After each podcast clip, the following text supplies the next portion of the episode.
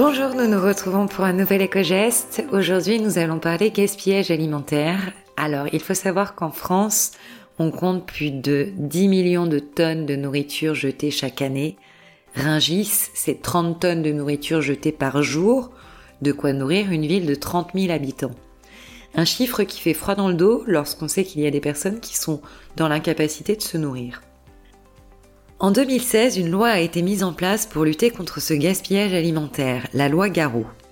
Cette loi cible particulièrement les distributeurs de produits alimentaires qui ont désormais deux obligations à partir du moment où les superficies de vente font plus de 400 mètres carrés. Ces distributeurs n'ont plus le droit de rendre impropre à la consommation des invendus encore consommables et ils doivent nouer un partenariat avec une association d'aide alimentaire pour lui donner les invendus alimentaires encore consommables. Avec cette loi, l'objectif est de réduire de moitié le gaspillage alimentaire d'ici 2025.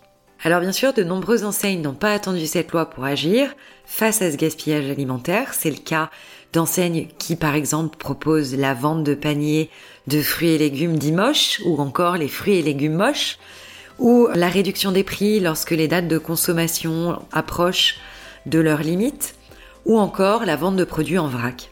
Et puis il y a des circuits de distribution spécifiques qui sont créés, comme par exemple Nous Anti-Gaspi, un réseau d'épiceries qui vendent des produits invendus avec en moyenne des prix plus bas de 20 à 30% que dans les circuits de distribution traditionnels.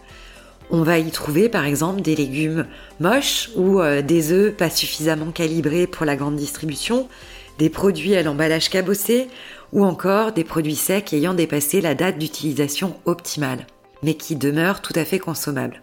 Selon 60 millions de consommateurs, c'est 30% d'économie moyenne possible en achetant des produits invendus auprès de l'enseigne. Voilà, nous espérons vous avoir donné quelques idées pour réduire notre gâchis alimentaire. Nous vous souhaitons une excellente journée et nous vous retrouvons dès demain pour un nouvel éco-geste.